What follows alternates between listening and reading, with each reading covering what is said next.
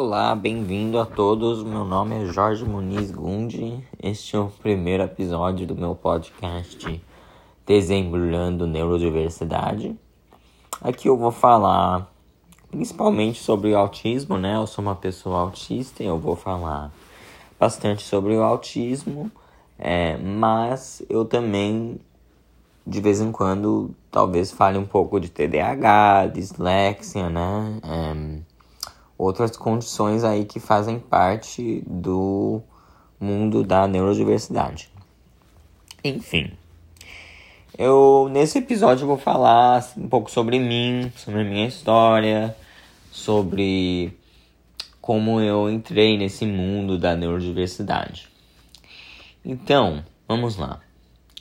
Meu nome é Jorge, eu tenho 28 anos, eu Sou um ator, é, eu moro na Califórnia, é, a família do meu pai ela é, é americana da Califórnia e agora eu tô morando aqui, é, mas eu sou de São Paulo, a família da minha mãe é de São Paulo, ainda moro no Brasil, é, vou bastante pro Brasil, é, praticamente todo ano, e assim, é, eu fui, eu tava morando no Brasil quando eu fui diagnosticado. É, eu tinha 16 anos. Tava morando em São Paulo, isso foi em 2010.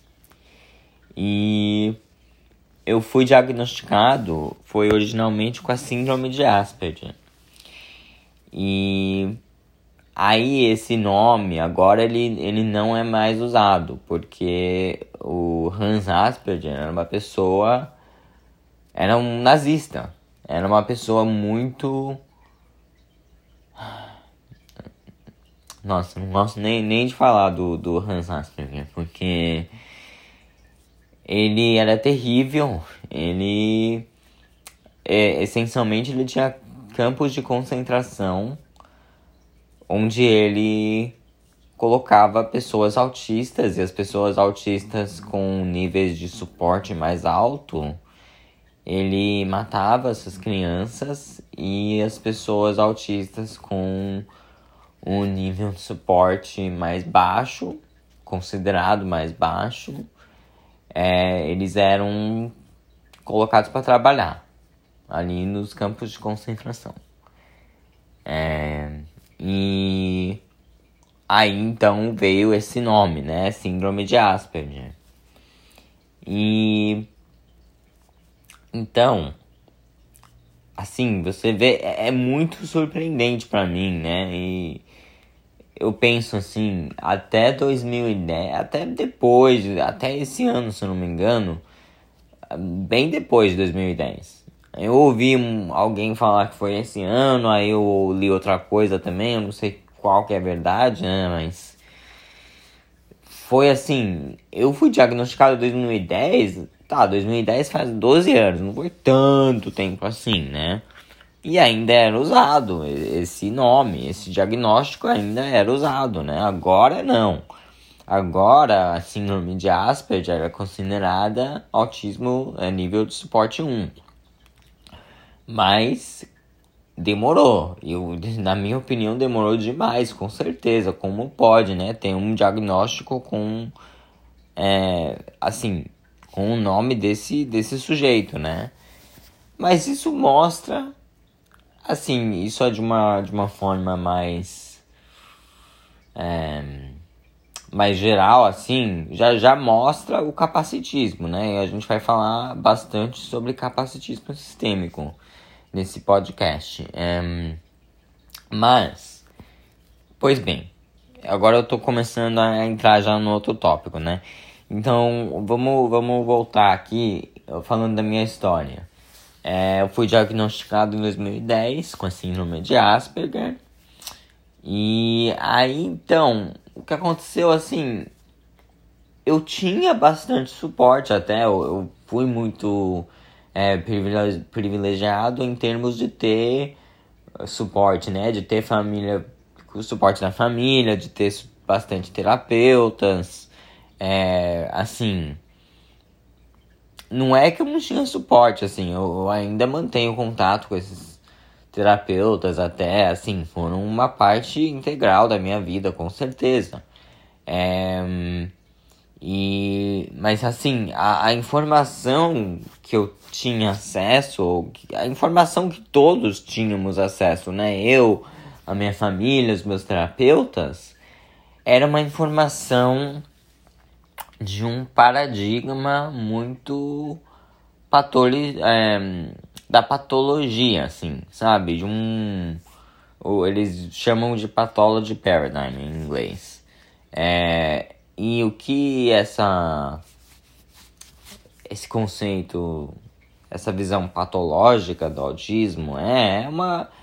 É uma visão assim, vendo o autismo como um como um problema que precisa ser curado, como uma doença que precisa ser curada, é, como um problema que precisa ser resolvido, assim, é, como se as pessoas autistas, é, como se assim as pessoas autistas fossem erradas por serem autistas e precisarem ser, precisam ser neurotípicas, então é, então essa a sociedade acha que elas são.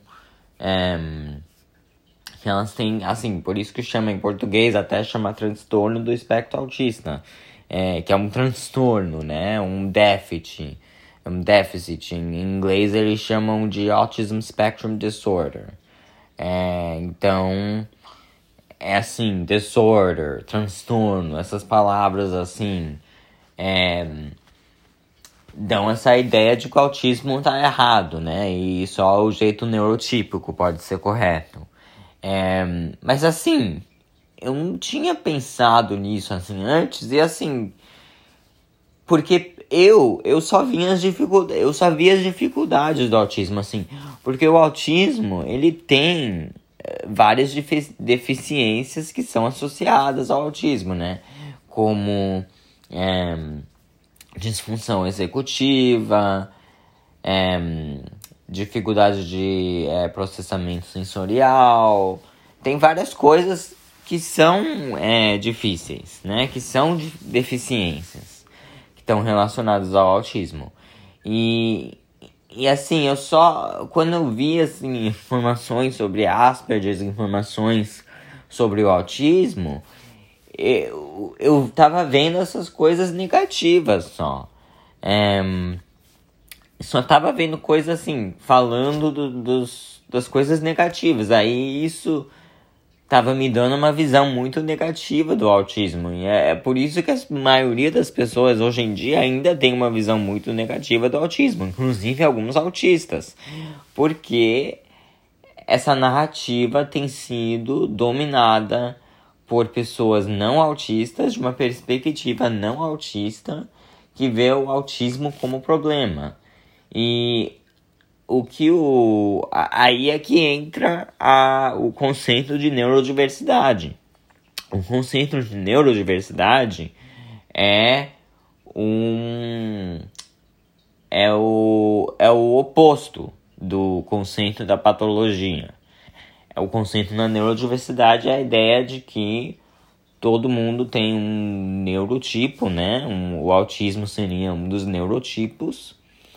Todo mundo tem um cérebro diferente, funciona de maneira diferente e tudo bem. Assim, tudo bem, o cérebro funciona de maneira diferente. É, e aí a gente, o que a gente faz? A gente, a gente tem que ter os suportes né? A, a pessoa que precisa de mais suporte, para ter mais suporte, a gente tem que ter certos suportes que são é, que são feitos assim com em mente aquela pessoa, assim, são feitos para aquela pessoa, porque cada pessoa é cada pessoa deficiente tem os seus próprios é uma pessoa diferente, né? Tem os seus próprios atributos, as suas próprias é, dificuldades, as próprias é, forças, né? Tem, tem as coisas. Essa pessoa precisa ser acomodada do jeito que ela é, né? Precisa de suportes e acomodações individuais que são feitas com essa pessoa específica em mente. Em vez de o que a sociedade faz muito, é que a sociedade é, separa, né? É, as pessoas é, com deficiência, coloca em aulas diferentes, né? Escolas diferentes, em salas de aula diferentes, é separado, é, é especial. Mas aí o problema com isso é que as pessoas deficientes elas não são assim alienígenas. A gente é pessoa também. A gente, deve, a gente merece estar assim numa sociedade, na, na, na aula, não sei o que, com outras pessoas. E, assim, aí também é, isso acaba ensinando as outras pessoas sobre neurodiversidade, sobre a gente. Uh, né, e ajuda a eliminar os estigmas e estereotípicos que estão estereotipos que talvez elas tenham sobre o autismo.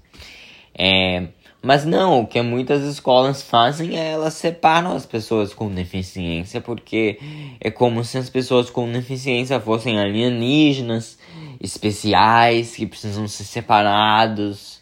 Ai meu Deus, nos Estados Unidos as pessoas vivem falando special needs, é, necessidades especiais. E a, pessoa, as comunidades, eu não sei como é que é no Brasil, eu acho que tem esses termos também, mas. É, meu Deus, assim, a, a comunidade deficiente aqui tá realmente. E todo mundo, no Brasil também, no mundo inteiro, tá, tá cansada de, de, ouvir essas coisas, de, nesses de ser chamado especial, né? Porque assim, tá, não, a gente tem necessidades que são diferentes, né? Necessidades que são necessidades que é, não são automaticamente é, a gente não tem suporte assim em geral para essas necessidades, mas isso não faz com que elas sejam necessidades especiais, são necessidades humanas também só que são diferentes da, do padrão, né? Nas necessidades padrão, não sei. É, mas assim, são necessidades como outras necessidades. E também falando, se a gente falar que essas necessidades são especiais, a gente tá falando assim, como se as pessoas deficientes fossem, to fossem todas assim, do mesmo jeito, né? Fossem tivessem todas a mesma deficiência, é, que fosse tudo igual. E a gente sabe que não é assim. A gente sabe que nenhuma pessoa é completamente igual a outra pessoa, é deficiente ou não. Assim, sabe? Hum, sabe, não existe isso de duas pessoas serem iguais. Então, desculpa, tem um negócio. Né? Sei, eu Tive um negócio aqui, mas não tô bem. É... Então, não tem essa coisa de espe necessidades especiais, assim. Sabe? É um termo que meio.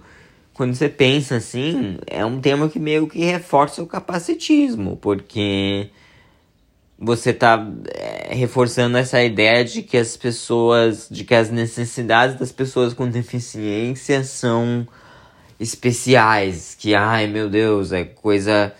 É como se fosse um, um problema, ai que chato, essas necessidades especiais das pessoas com deficiência, sabe? É uma coisa. É uma coisa que vem do capacitismo.